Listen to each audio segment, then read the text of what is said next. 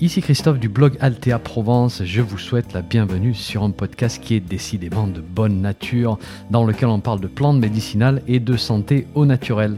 N'oubliez pas de vous abonner à ma lettre d'information en suivant le lien dans le descriptif du podcast, c'est gratuit. Chaque semaine, je vous envoie des informations utiles et pratiques sur les plantes et la santé. Et puis au passage, vous allez recevoir un petit PDF cadeau sur la confection de produits maison à base de plantes. Allez, si vous êtes prêts, on démarre. 3, 2, 1, c'est parti. Bonjour, on va parler des bienfaits de la figue et du figuier pour la santé. C'est un arbre d'une grande utilité au jardin. Vous allez voir qu'on peut utiliser le fruit, on peut utiliser la feuille, le latex et on peut utiliser les bourgeons. Donc on va parler gémothérapie au passage, ce qui nous fait tout un programme en perspective. Donc parlons de ce bel arbre qui est le figuier. Son petit nom c'est Ficus carica. Il appartient à la famille des moracées. Hmm. Pas une famille très connue ça les moracées, non? Eh bien en fait si, vous connaissez d'autres arbres de cette famille. Vous connaissez le mûrier blanc par exemple, qui est bien de chez nous, hein, qui était très connu à l'époque où on faisait l'élevage des vers à soie. D'ailleurs il y a encore quelques vieilles magnaneries dans mon coin en Provence. Vous avez peut-être entendu parler de l'arbre à pain dans les pays tropicaux, ou du banyan, le fameux, le banyan originaire de l'Inde. C'est sous la protection du banyan que Bouddha a connu l'éveil. Donc une famille pleine d'histoires, pleine de symbolique aussi. Mais bon, après ce petit voyage, retour chez nous. Le figuier, c'est un arbre qui est bien naturalisé hein, dans notre pays. On le retrouve dans de nombreux jardins, dans de nombreuses stations aussi dans la nature. Présent dans le sud.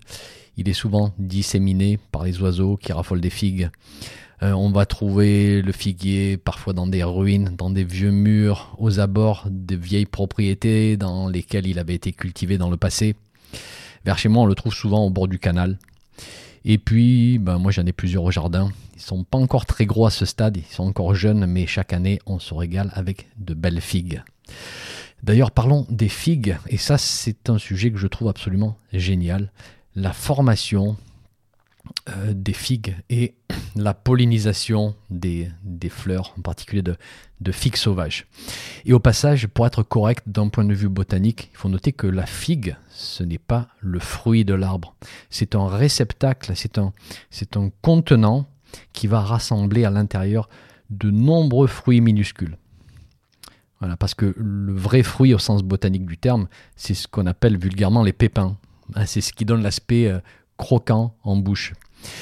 Et vous allez me dire, si ces pépins sont les fruits et qu'ils sont apparus à cet endroit, à l'intérieur de ce réceptacle, c'est qu'avant il y avait aussi des fleurs qui ont été pollinisées. Et vous avez tout à fait raison. Donc dans ce réceptacle, on va avoir des minuscules fleurs. Et pour le figuier sauvage, il y a des fleurs mâles et des fleurs femelles. Comment va se faire la pollinisation? Ah, ça, c'est une bonne question. Tout au bout de ce réceptacle, à l'opposé du point d'accroche hein, de la figue sur la branche, vous avez peut-être remarqué une petite ouverture, un petit trou. Il est juste assez gros pour accueillir la guêpe du figuier, qui est un insecte du genre des blastophages. Et c'est ce petit insecte qui va venir polliniser les fleurs. Et donc, elle est très utile au figuier mais le figuier sauvage va aussi être très utile à l'insecte. C'est ce qu'on appelle une symbiose. L'insecte femelle va déposer ses œufs dans le réceptacle, les insectes seront du coup protégés. Et une fois que l'insecte clos, il va essayer de, ressortir de, la figue. Et tout autour de, de l'orifice, à l'intérieur, vous avez des fleurs mâles. Les fleurs femelles sont un petit peu plus localisées profondément dans le réceptacle. Donc au passage, l'insecte récupère du pollen et puis il va aller rendre visite à d'autres réceptacles, à d'autres figues, pour voir s'il peut rencontrer un insecte du sexe opposé, bien sûr, et au passage polliniser les fleurs femelles. Et donc c'est un petit écosystème assez fascinant, je trouve. Alors pour les variétés cultivées, le cycle est assez similaire dans le cas des variétés fertiles. Euh, parce que vous allez aussi trouver des variétés qui peuvent produire des fruits sans pollinisation. Euh, pas besoin de, blastophage, pas besoin de l'insecte, mais du coup les fruits ne seront pas fertiles, il n'y aura pas de, pas de production de graines. Voilà. Donc l'arbre n'aura pas la capacité à se reproduire.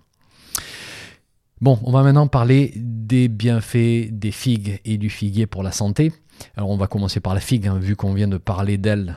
Et euh, c'est un excellent fruit, bien sûr, on se régale. D'un point de vue nutritionnel, elle a des, constituants assez intéressants. On retrouve de nombreux minéraux, par exemple, hein, pas mal de potassium, du calcium, du magnésium, du phosphore. Je vous donne les quantités exactes sur mon site si ça vous intéresse. On a beaucoup de fibres qui vont réguler le transit, qui vont nourrir la flore intestinale. Euh, c'est un fruit qui est vraiment très riche en fibres, donc il va être bon pour le transit. Le seul petit problème, c'est la quantité de glucides, hein, de sucre en particulier. Euh, la figue en contient dans les 20 grammes pour 100 grammes, hein, largement plus que certains autres fruits. Alors, est-ce que c'est un problème en soi? Non, pas vraiment. Est-ce que ça devient un problème dans le contexte actuel d'un excès glycémique planétaire? En particulier si la personne commence à montrer un début de trouble métabolique. Oui, bien sûr, c'est problématique. Donc tout va dépendre du contexte spécifique. Mais faites quand même attention à l'aspect glycémique tout de même de, de, la figue. Attention en particulier aux figues sèches. Voilà, je ne sais pas vous, mais moi si j'ai un paquet de figues sèches dans mon sac à dos en randonnée, je n'en prends jamais qu'une. Voilà, c'est toujours plusieurs parce que c'est tellement bon et pour lisser la glycémie de ces figues sèches, d'ailleurs, petite astuce, on peut les combiner avec des aliments qui sont riches en lipides et en protéines. Donc les fruits à coque, par exemple, sont excellents. Et donc faire un petit mélange avec des noisettes, des amandes, des noix. Et puis ne pas en abuser, bien sûr. Pour la partie médicinale du fruit, eh bien, la figue est un très vieux remède adoucissant et émollient. Alors, émollient, ça veut dire qui, qui détend ce qui est tendu, qui relâche, qui adoucit, qui calme une inflammation. Et dans le monde des plantes, on utilise beaucoup ce terme émollient pour les plantes qui sont riches en mucilage. Les mucilages qui sont des sucres complexes qui ne sont pas digérés par notre corps, mais qui sont très appréciés par notre flore intestinale et qui vont agir aussi comme des pansements naturels sur des muqueuses enflammées. Alors la figue contient des mucilages et elle peut calmer de petites inflammations. Alors dans le passé, on l'utilisait pour les inflammations de la vessie, du système respiratoire, du système digestif. Elle peut adoucir les maux de gorge aussi. C'est pas le grand remède de phytothérapie, hein, je vous l'accorde, mais un sirop de figue peut se combiner avec d'autres préparations à base de plantes pour certaines situations. Dans le passé, par exemple, on utilisait le sirop de figue pour accompagner un sirop qui avait mauvais goût, comme le sirop de marube par exemple, Marubium vulgare. Je ne sais pas si vous connaissez cette plante, c'est une grande plante expectorante, mais c'est une plante qui est vraiment désagréable à boire. Donc là, on combine le goût très doux et très sucré de la figue avec le goût très amer et désagréable du marube. Mais bon, c'est vrai que dans le contexte actuel, à une époque où on essaie de maîtriser un petit peu la quantité de sucre qu'on ingère, on ne va pas non plus abuser de ce type de sirop. Euh, parce que c'est vrai qu'il y a aussi un aspect gustatif assez sympathique hein, si on sort du, du, médicinal. Un peu de sirop de figue, un petit peu d'eau gazeuse, et vous m'en direz des nouvelles super bon, mais à utiliser avec modération. Vu que la figue est très riche en fibres, on l'utilise parfois pour les problèmes de constipation elle va faciliter le transit, elle va agir un petit peu comme laxatif de l'Est. Euh, un peu comme le pruneau, quoique pas aussi efficace que le pruneau, et on pourrait mélanger la figue avec des pruneaux en compote, par exemple. Là encore, ça va être délicieux. Et là, ça peut être pour une utilisation passagère pendant quelques jours, le temps que le transit revienne à la normale.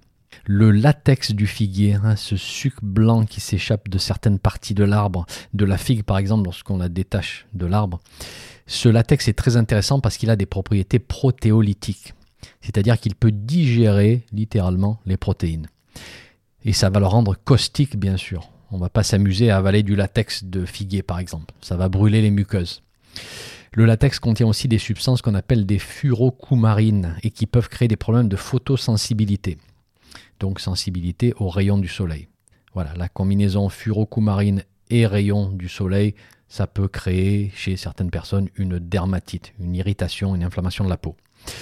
Mis à part ce petit inconvénient, on peut utiliser le latex pour aider à éliminer des verrues, verrues plantaires ou verrues palmaires. Vous pouvez tamponner la verrue avec le latex, on va faire ça deux fois par jour pendant plusieurs jours. Hein. Parfois c'est un petit peu long, parfois il faut insister, mais au final ça peut digérer la verrue qui va finir par tomber. On peut utiliser la feuille de figuier pour parfumer des vins et des liqueurs. Je ne sais pas si vous savez, mais allez frotter la feuille de figuier, vous allez voir, il y a un parfum qui, est très proche de la figue. Et donc, ça peut donner un goût vraiment sympathique à vos liqueurs, à vos macérations dans le vin. Euh, faites une recherche sur Internet, vous allez trouver de, nombreuses recettes. Hein, macération dans du vin rosé, par exemple, avec un petit peu d'alcool, un petit peu de sucre, et ça fait des apéritifs vraiment très sympathiques. Et puis la partie qui est vraiment intéressante, je trouve, c'est le bourgeon. Et là, on rentre dans une pratique qui s'appelle la gémothérapie ou la phytoembryothérapie. Donc, c'est l'utilisation de, ces bourgeons hein, pour les problèmes de, santé.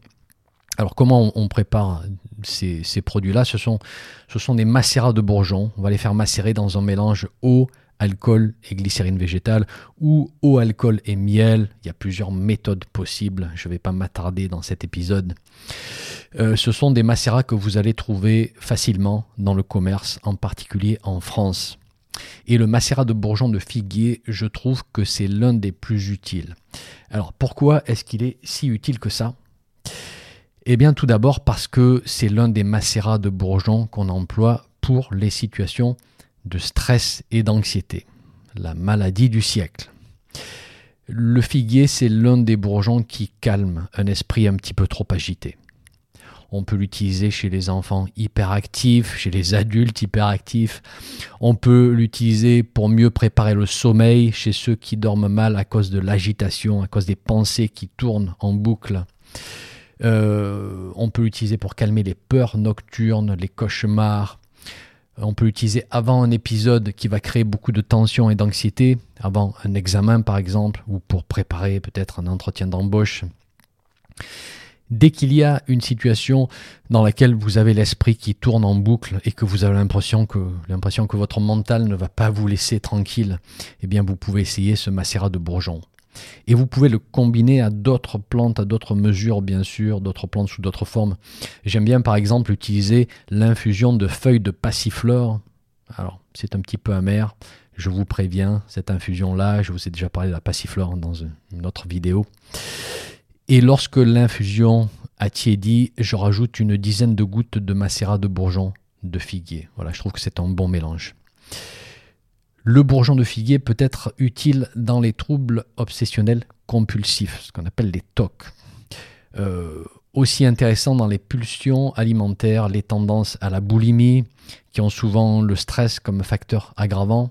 Et puis, d'une manière générale, euh, il peut faire partie de la stratégie dans tout problème chronique dans lequel vous avez le stress comme facteur aggravant. Euh, migraine, maladie auto-immune, maladie de Lyme, etc. J'aimerais d'ailleurs vous citer un témoignage que vous allez trouver dans le livre Gémothérapie de Stéphane Boistard. Alors c'est au sujet de la maladie de Lyme justement, c'est une personne qui en souffre et qui nous dit la chose suivante. J'ai expérimenté les vertus apaisantes du figuier. Il n'enlevait pas la fatigue, mais il m'aidait clairement à diminuer tout stress qui est toxique, surtout en phase de maladie. Par la suite, j'ai reçu de nombreux témoignages de malades de Lyme qui, en parallèle des traitements spécifiques à leur douleur, utilisaient le figuier au long cours à différents moments de la journée, quand le corps semblait le réclamer, et ils ont tous été positifs sans exception. Voilà, c'est un petit témoignage intéressant sur pourquoi le stress joue un rôle tellement important dans ce, type de, de maladie chronique. Donc c'est un outil assez polyvalent, ce macérat de bourgeon. Mais ne voyez pas non plus dans le figuier un remède miracle, parce que sinon vous allez être déçu. Comme je vous ai déjà expliqué, les plantes sont des catalyseurs. Elles nous soutiennent, elles nous accompagnent dans toutes nos problématiques de santé, mais il faut être patient, il faut être prêt à expérimenter, il faut s'observer, il faut s'écouter, il faut noter, il faut être curieux. Et c'est dans cet esprit-là qu'au fil du temps, on arrive à découvrir ce que j'appelle nos alliés, c'est-à-dire les plantes qui semblent être faites pour nous en fait. Voilà. C'est peut-être le figuier, c'est peut-être pas le figuier, vous ne saurez pas tant que vous n'aurez pas essayé. Deuxième point important à connaître pour le bourgeon de figuier, c'est qu'il calme un système digestif qui est un petit peu trop malmené. Et aujourd'hui, on voit la relation étroite qui existe entre le système nerveux central et le système digestif. Hein, les deux sont étroitement liés. Si le système nerveux est perturbé, il est fort probable que la digestion en prenne un coup. D'ailleurs, vous avez peut-être remarqué que dans les périodes pendant lesquelles vous êtes très nerveux ou anxieux, votre digestion se fait mal. Elle est particulièrement lente, il y a des ballonnements et des petits troubles. Et ces perturbations peuvent amener à des déséquilibres qui vont s'installer sur le long terme si ça dure. Donc le deuxième système sur lequel le figuier va agir, c'est le système digestif. Il peut aider à calmer les situations de reflux gastrique, les aigreurs d'estomac, tout ce qui est ulcération et brûlure, gastrite, œsophagite, etc. Plus bas, il peut calmer les inflammations et les spasmes de l'intestin. Il peut aider dans les maladies inflammatoires chroniques de l'intestin aussi. Et puis, comme je vous disais il y a quelques minutes, lorsque vous avez une situation dans laquelle le système nerveux et le système digestif conspirent, se mettent ensemble pour vous faire des misères, eh ben là, c'est vraiment, il faut penser à ce, macérat-là. Et on va penser à des conditions comme la colopathie fonctionnelle, par exemple, qu'on appelle aussi syndrome de l'intestin irritable, euh, parce que bien sûr, ces deux systèmes-là sont étroitement en collaboration pour, pour provoquer ces symptômes que vous connaissez peut-être. Je vais m'arrêter là. Mais sachez que le bourgeon de figuier a d'autres propriétés qui sont un petit peu plus pointues, un petit peu plus spécifiques, mais je ne veux pas trop créer de, confusion avec une liste sans fin de propriétés. Hein, si vous arrivez à retenir ces deux grands axes d'action, l'axe nerveux et l'axe digestif, c'est déjà excellent.